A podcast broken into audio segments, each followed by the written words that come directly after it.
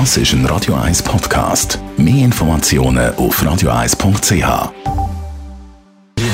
Gesundheit und Wissenschaft auf Radio 1. Unterstützt vom Kopfwehzentrum Irlande Zürich. www.kopfwww.ch Wer Migräne hat, bei dem ist das Risiko auch höher, dass er einmal eine Depression überkommt. Dr. Reto Agosti vom Kopfwehzentrum der Klinik Hirslanden. Was weiß man zu diesem Thema? Eine sehr ähm, gescheite Forscherin, Naomi Breslau, hat in den 90er Jahren in der Autostadt in Detroit eine sehr ausführliche Aus äh, Untersuchung gemacht bei mehreren tausend äh, Betroffenen, und zwar Depressive, aber auch Migränepatienten und hat eine sogenannte bidirektionale Abhängigkeit festgestellt. Also Leute, die früh im Leben eine Migräne haben, später überproportional häufig Depression, aber auch umgekehrt.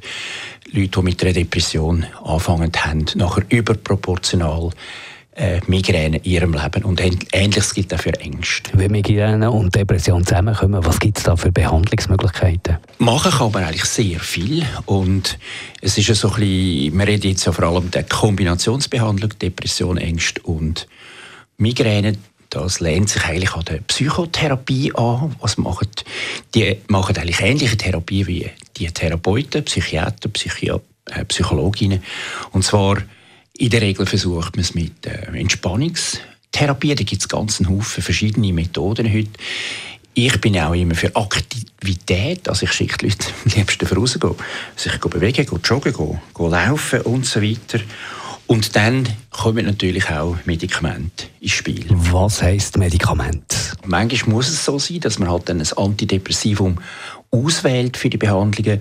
Und wir versuchen immer eine Kombinationsbehandlung zu machen. Und mein Favorit ist Venlafaxin. Das ist jetzt nicht als Werbung gemeint, sondern es ist einfach sehr gut verträglich und es wirkt eben sogenannt dual. Es hat also einen Serotonineffekt wie andere Antidepressiva und gleichzeitig aber einen Noradrenalineffekt. Und der zweite Effekt, der ist eben besonders gut auch für Migräne. Das ist unsere Behandlung. Es könnte auch eine Pflanzenbehandlung sein, zum Beispiel mit Johanniskraut. Die Depressionen, die wir behandeln mit der Migräne zusammen, sind Gott sei Dank in der Regel nicht schwer und auch nicht lebensbedrohlich aus Suizidabsichten, sodass wir auch relativ wählerisch sein bei den Medikamenten und bei den Therapieansätzen. Danke, Dr. Reto Agosti vom Kopfwehzentrum der Klinik Hirslanden.